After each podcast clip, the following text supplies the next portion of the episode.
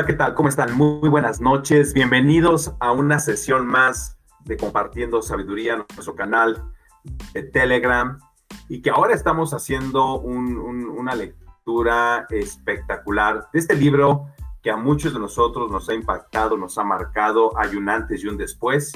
Este libro de Hábitos Atómicos de James Clear, eh, ya leímos la introducción, capítulo 1, 2 y 3, y estamos entrando en esta noche al capítulo número 4, el hombre que no se, vea, que no se veía bien.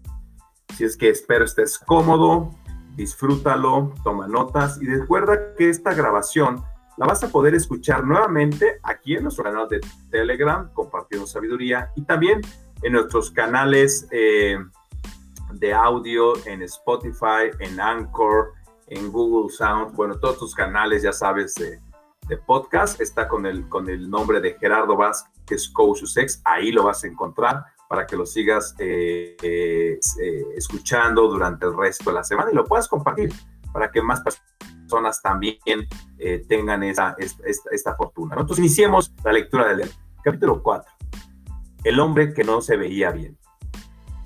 El psicólogo Gary Klein una vez me contó una historia acerca de una mujer que había asistido a una reunión familiar.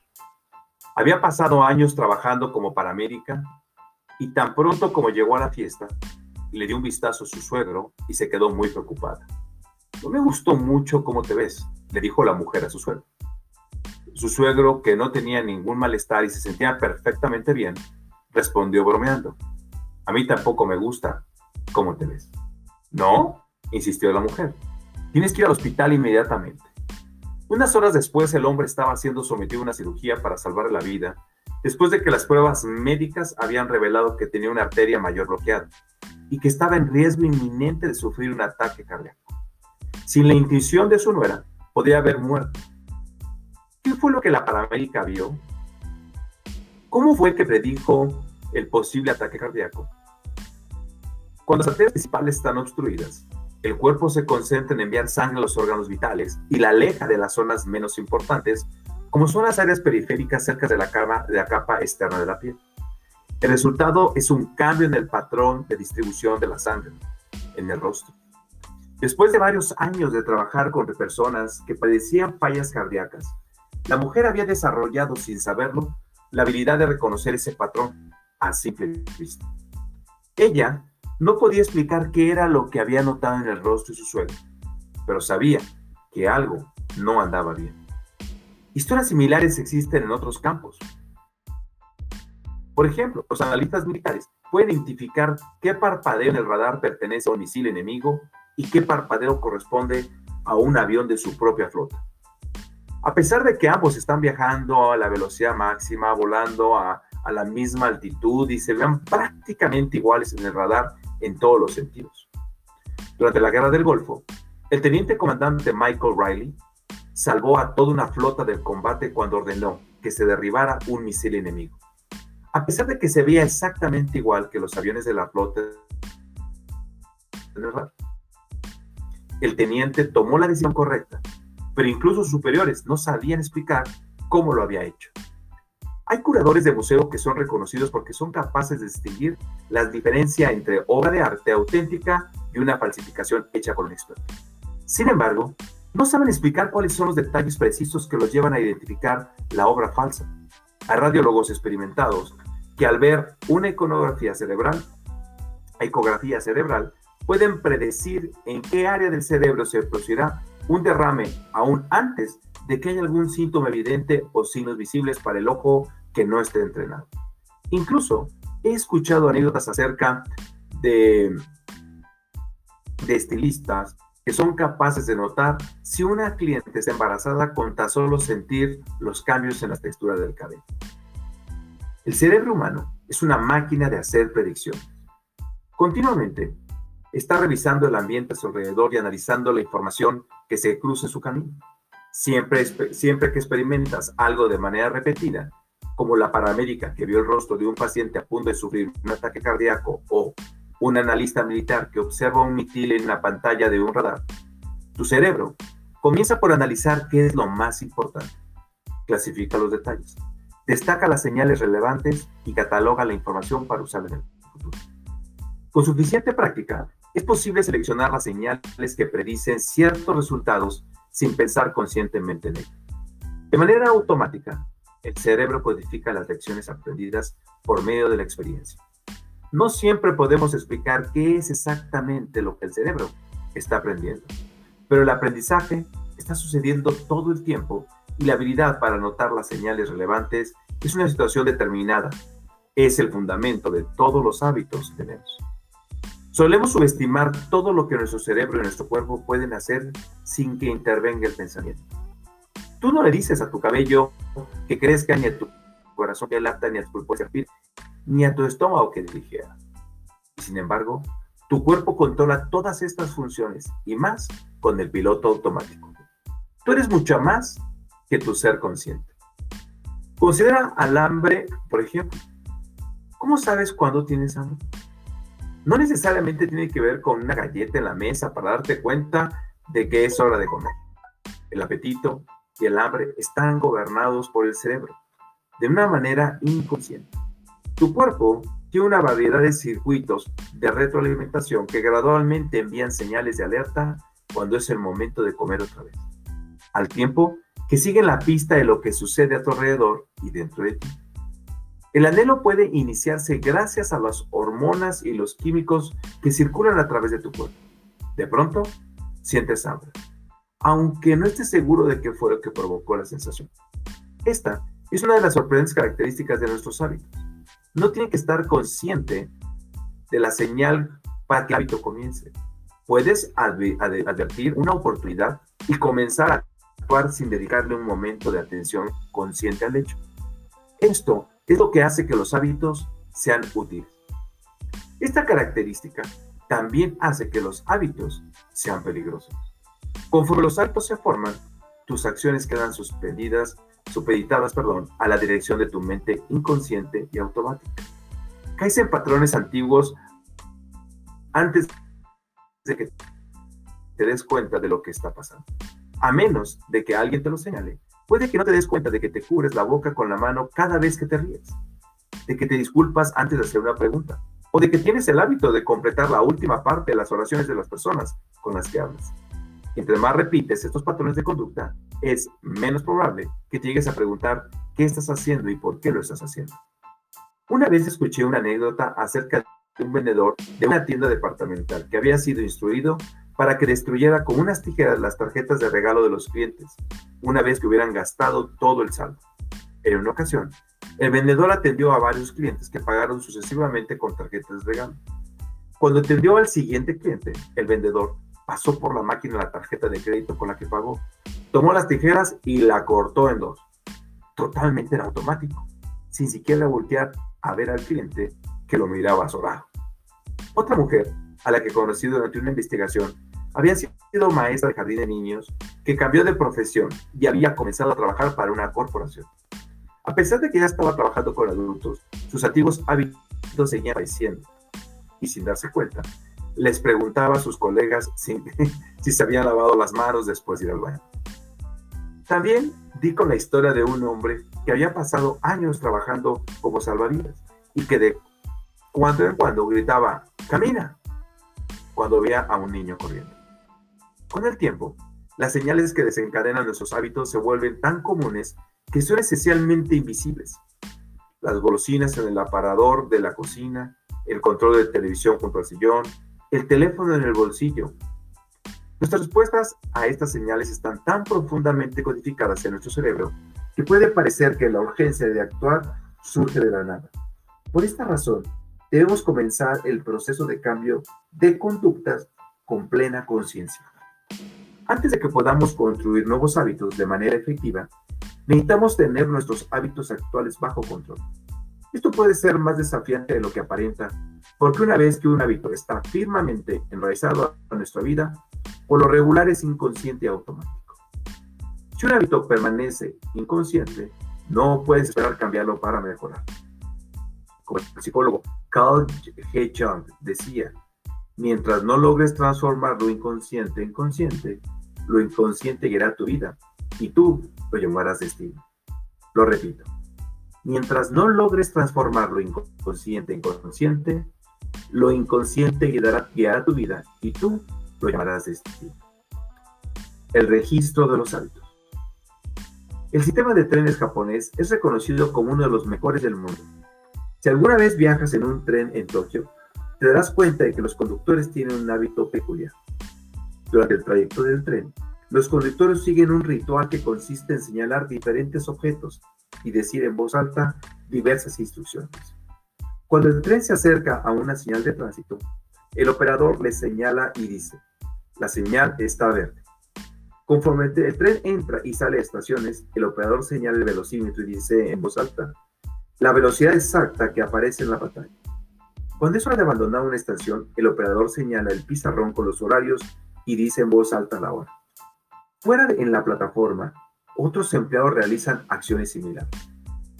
Antes de que cada tren salga de la estación, los miembros del equipo de tierra señalan el borde de la plataforma y declaran, todo despejado. Cada detalle del viaje es identificado, señalado y nombrado en voz alta. Este proceso conocido como pointing and calling señalar y nombrar, es un sistema de seguridad diseñado para reducir errores. Puede parecer un poco tonto, pero funciona increíblemente bien. El sistema de señalar y nombrar reduce los errores en un 85% y evita el 30% de los accidentes. La Autoridad Metropolitana de Transporte de Nueva York, MTA por sus siglas en inglés, adoptó una versión modificada del sistema para el sistema de transporte subterráneo. Aunque esta versión consiste únicamente en señalar los problemas, dos años después de su implementación, los incidentes de trenes que atracaban incorrectamente disminuyeron en un 57%.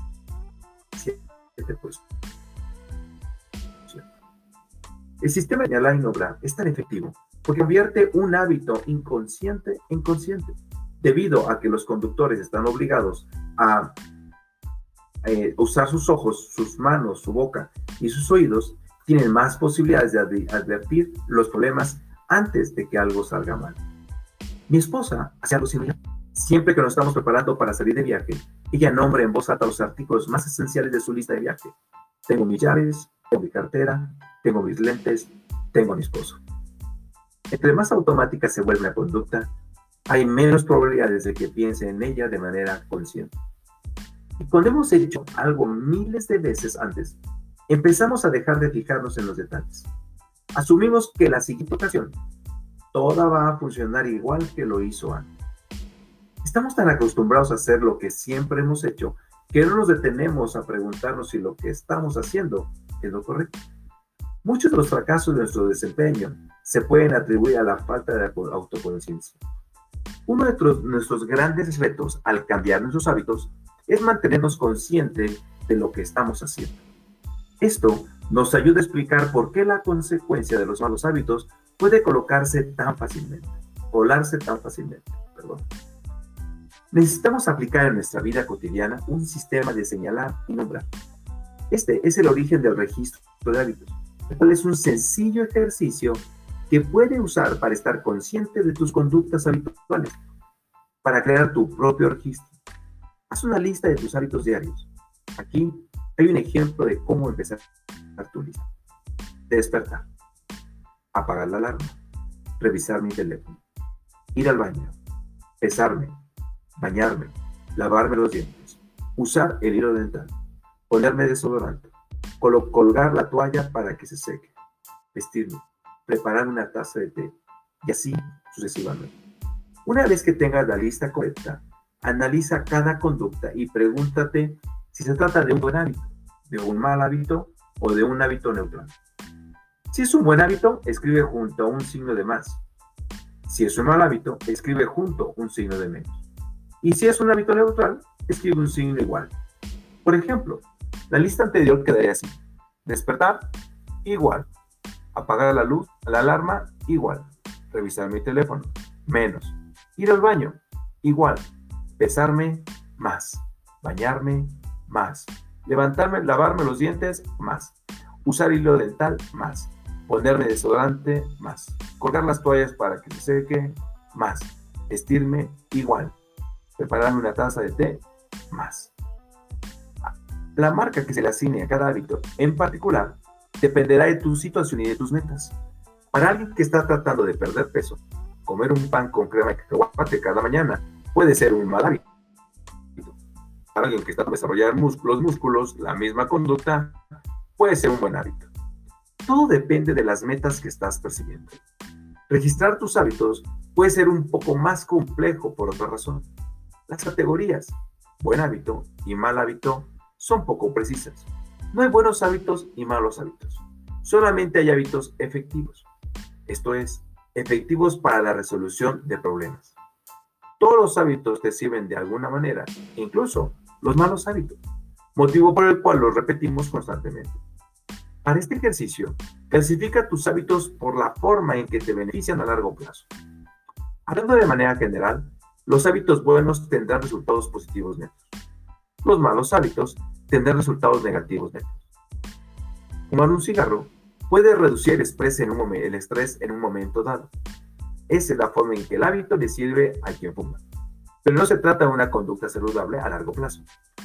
Si todavía tienes problemas para determinar cómo clasificar un hábito, en particular, estas son las preguntas que debes hacer. ¿Esta conducta me ayuda a convertirme en la persona que quiero llegar a ser? ¿Este hábito es un punto a favor o en contra de mi identidad deseada? Los hábitos que refuerzan tu identidad deseada son usualmente buenos. Los hábitos que entran en conflicto con tu identidad deseada, por lo regular, son mal hábitos. Conforme completas tu registro de hábitos, no es necesario que hagas La meta por lo pronto es darse cuenta de lo que sí está sucediendo. Observa tus pensamientos y acciones sin juzgarlas o criticarlas. No te culpes por tus fallas. No te alabes por tus éxitos. Si comes un chocolate cada mañana, toma nota del hecho, casi como si estuvieras observando a otra persona.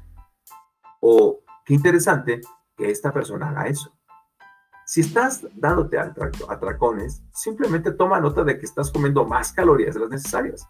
Si estás desperdiciando el tiempo en línea, toma nota de que estás destinando tiempo de tu vida de una manera que no te gusta. El primer paso para cambiar los malos hábitos es mantenerse atento para identificarlos. Si crees que necesitas ayuda adicional, use el sistema de señalar y nombrar en tu propia vida. Di en voz alta la acción que pienses realizar y cuál será el resultado. Si quieres reducir la cantidad de comida chatarra que ingieres, pero te das cuenta de que estás a punto de tomar una galleta, di en voz alta, estoy a punto de comer esta galleta, pero no la necesito. Comérmela hará que sube de peso y, dañe mi salud. Escuchar la descripción de tus malos hábitos en voz alta hace que sus consecuencias parezcan más reales. Le otorga un peso específico a la acción en lugar de que la dejes pasar como un acto rutinario sin importancia y sin tomar conciencia de ella. Este método es útil incluso si tu objetivo solo es tratar de tener presente una tarea de tu lista de pendientes. Decir en voz alta, mañana tengo que ir a la oficina de correos después del almuerzo, es una manera sencilla de aumentar las posibilidades de que realmente realices esa acción. Te estás convenciendo a ti mismo de la necesidad de realizar la acción y eso puede hacer la diferencia. El proceso de cambio de conducta siempre comienza al tomar conciencia. Las estrategias como las de pointing and calling y el registro de hábitos se enfoca en ayudarte a reconocer tus hábitos y las señales que los desencadenan, lo cual te permite responder de tal manera que resultes beneficiado. Entremos al resumen del capítulo. Resumen del capítulo. 1. Con suficiente práctica, tu cerebro aprenderá las señales que predicen ciertos resultados sin que tengas que pasar de ello de manera consciente. Una vez que los hábitos se vuelven automáticos, dejamos de prestar atención a lo que estamos haciendo. El proceso de cambio de conductas siempre inicia al tomar conciencia. Debes estar consciente de tus hábitos antes de que puedas cambiarlos. 4. La estrategia pointing and calling o señalar y nombrar o señalar y verbalizar eleva el nivel de tu conciencia y lleva tus hábitos desde un punto en que son inconscientes hasta un punto consciente mediante la verbalización de tus acciones. 5. El registro de hábitos es un simple ejercicio que puedes usar para adquirir conciencia de tu conducta. Alguien que está tratando de desarrollar los músculos de la misma conducta puede ser un buen hábito. Creo que me regresé, un segundo. Aquí está, ya No, terminamos, ahí, ahí terminó precisamente el, el resumen, lo que sin querer hacer. Entonces, me encanta el, el, resumen de este libro, nos pone una perspectiva muy clara precisamente de, de, del libro, ¿no? Y sobre todo, me, me, gusta mucho algo que yo adopté hace tiempo, antes de tener la grabación. Eh, cuando tuve un curso de lectura, me, me, ayudaron que para leer más rápido usara algo que pusiera eh, eh, alrededor de la, sobre la letra cuando fuera leyendo. Al principio fue mi dedo, entonces como iba leyendo iba pasando mi dedo y me iban indicando que fuera moviendo cada vez más rápido.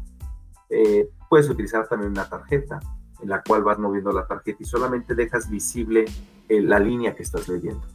Otra puedes usar inclusive una pluma sin marcar, o sea, simplemente una pluma tapada o si que piques la, la punta atómica. Eso te permite que ese pequeño puntero te esté llevando.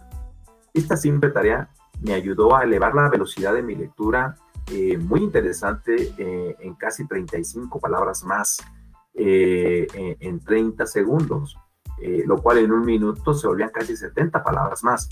Fue fascinante cuando descubrí esta pequeña herramienta, pero que, o hábito a leer al principio con este método, que después me permitió leer de manera eh, casi fotográfica muchos párrafos, incluso si se dan cuenta cuando yo leo, hay palabras que ya en automático casi las cambio. Estoy pasando tan rápido que mi cerebro sustituye o, le da un significado a eso que estoy viendo sin ni siquiera leerlo, ¿no? Y son unos hábitos muy similares a esto. Así es que recuerda que con suficiente práctica tu cerebro aprenderá las señales que predicen ciertos resultados. Y eso me pasa cuando leo tan rápido sin que tenga yo que pensar de, de, manera consciente en ello, ¿no? Así es que ha sido un excelente capítulo. Vamos el día de mañana, lunes, iniciar con nuestro capítulo número 5, que es la mejor manera de comenzar un nuevo hábito. Así es que hasta aquí en esta noche, en esta sesión de Compartiendo Sabiduría que tenemos en nuestro canal de Telegram y que tú vas a poder revisar todos estos, estos libros y más en nuestro canal de YouTube, eh, Gerardo Vázquez con sus ex. Así es que tengo mi grabación, permítame un segundo y